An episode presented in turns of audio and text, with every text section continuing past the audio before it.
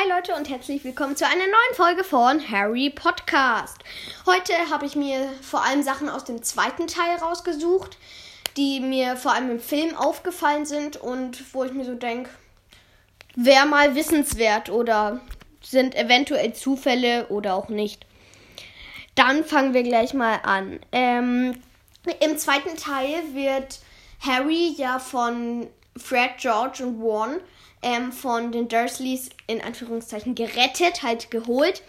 Ähm, und dann fahren sie ja, flie fliegen, Verzeihung, fliegen sie ja zu den Weasleys. Und ähm, da ist, erwartet sie ja dann schon so ziemlich Mrs. Weasley. Und ähm, da sagt sie ja so, wo seid ihr gewesen? Ihr hättet umkommen können. Die Betten sind leer, kein Zettel und gar nichts. Sie ist halt zu ihren Söhnen, die schreit sie so richtig an. Dann sieht sie Harry. Harry, Schatz, dir mache ich keine Vorwürfe. Schön, dass du da bist. Sie ist halt immer so äh, sauer zu ihren Söhnen. Freundlich, sauer, freundlich, sauer, freundlich.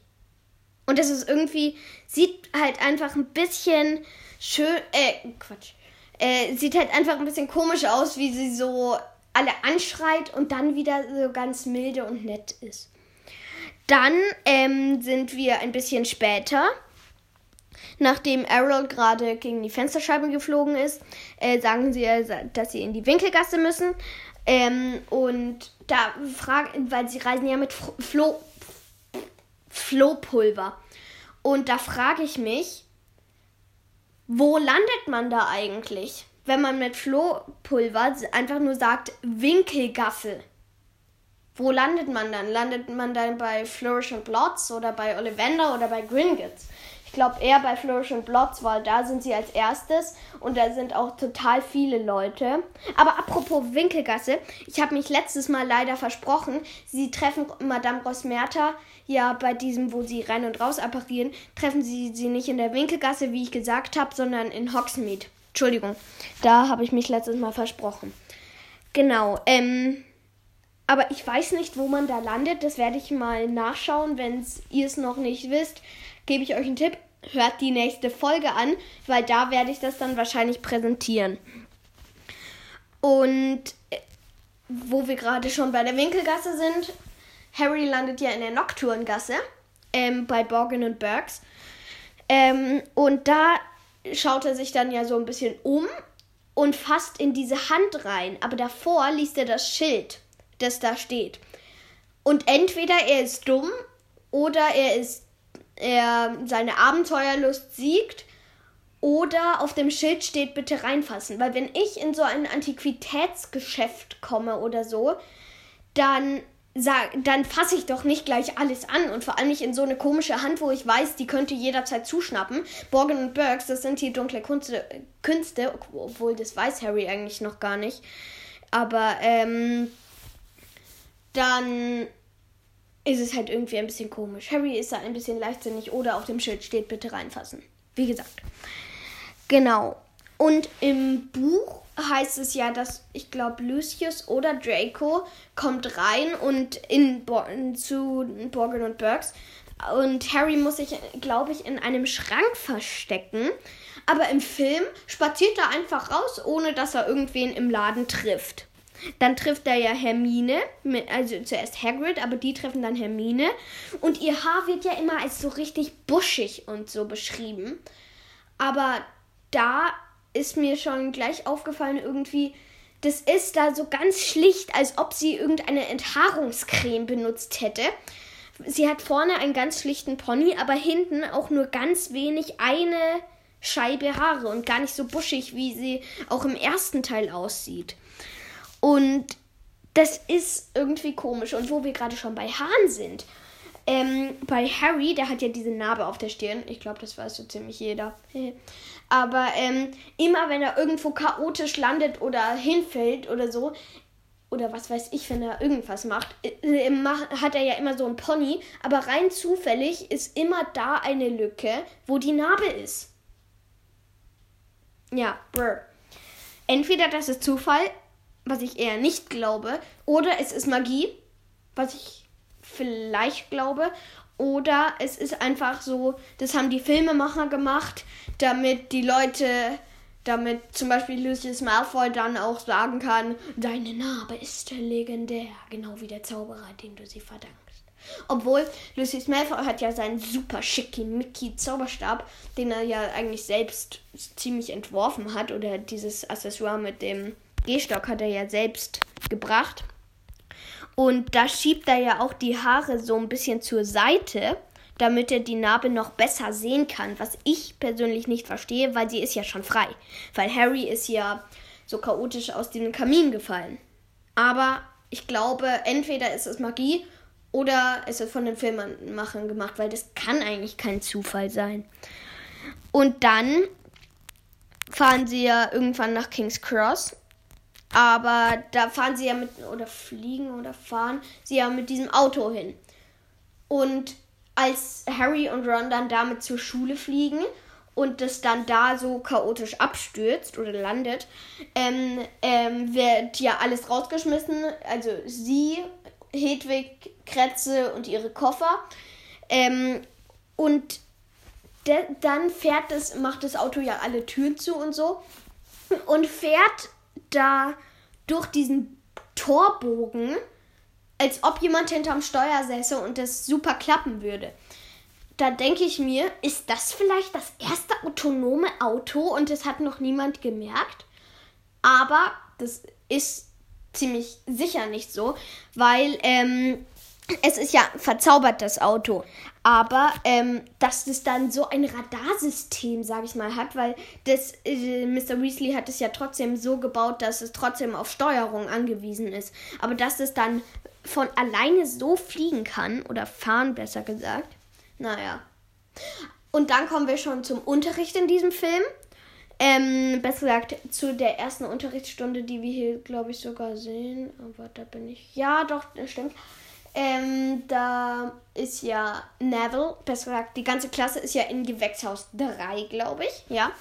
Ähm, und die machen ja da mit den Alraunen und sie sollen sich alle diese Ohrenschützer aufsetzen, aber Neville kippt irgendwann um. Als, äh, als äh, wie heißt der, Professor Stra Sprout die Pflanze rauszieht, die Alraune.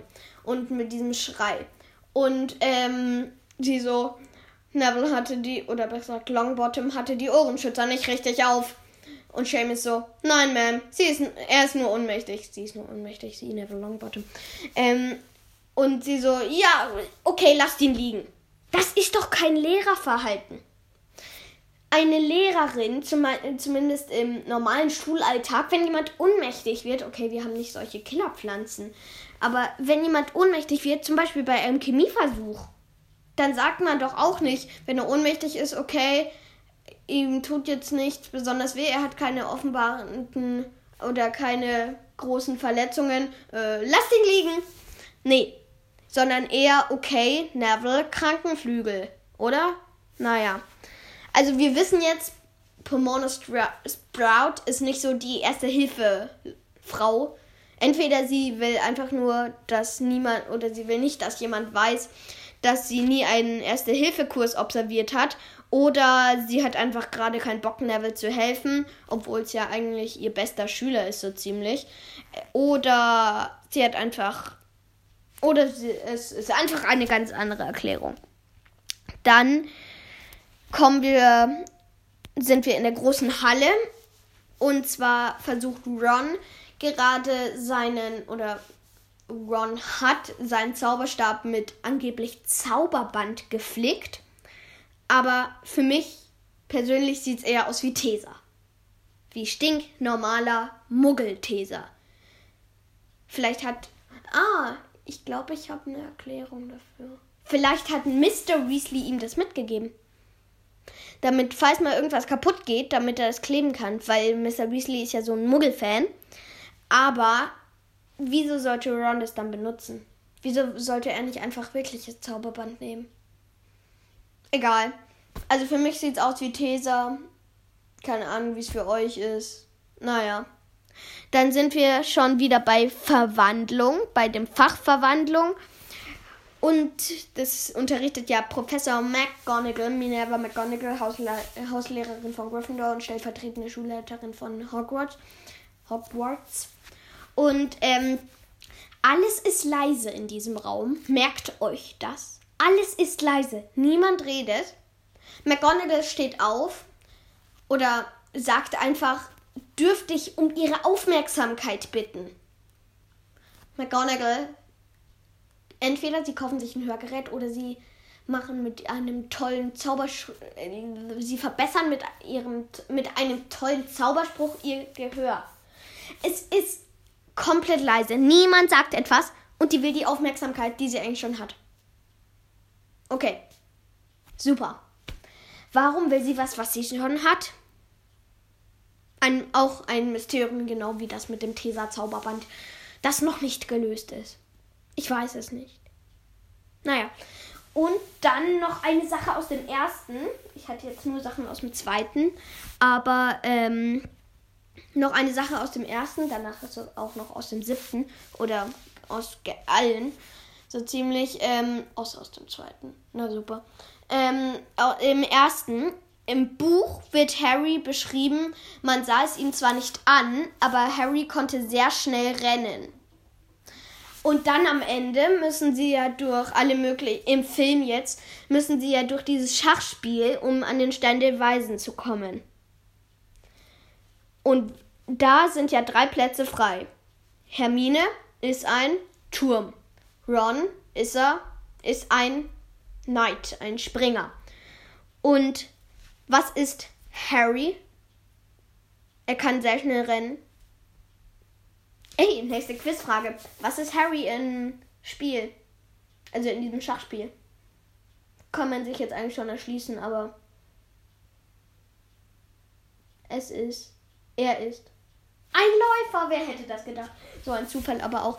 Ich weiß nicht, ob es Zufall ist, weil das wäre ein lustiger Zufall. Oder ob es mit Absicht ist oder ob sie einfach gesagt haben, okay, wir haben jetzt keine, wir fackeln jetzt nicht lange oder nee, wir haben jetzt keinen Bock auszulosen oder so. Hermine Turm, äh, Ron, du musst dich ja eh am Ende opfern, also du bist der Knight äh, du bist der Springer und Harry, oh, dann haben wir noch den äh, Läufer übrig. Harry, du nimmst den Läufer. Aber ich glaube eher nicht, dass das, weil er so schnell rennen kann, weil im Schach muss man ja auch nicht rennen, so schnell rennen. Naja, apropos Stein der Weisen, er wird ja von Quirrell geholt, also er will von Quirrell geholt werden. Das sagt von Voldemort, der Quirrell eben benutzt. Aber dann sind wir schon wieder beim nächsten Punkt. Ähm, Voldemort. Wie wird er im Buch dargestellt? Keine Lippen, Nase wie eine Schlange, also nüstern wird es da, glaube ich, beschrieben.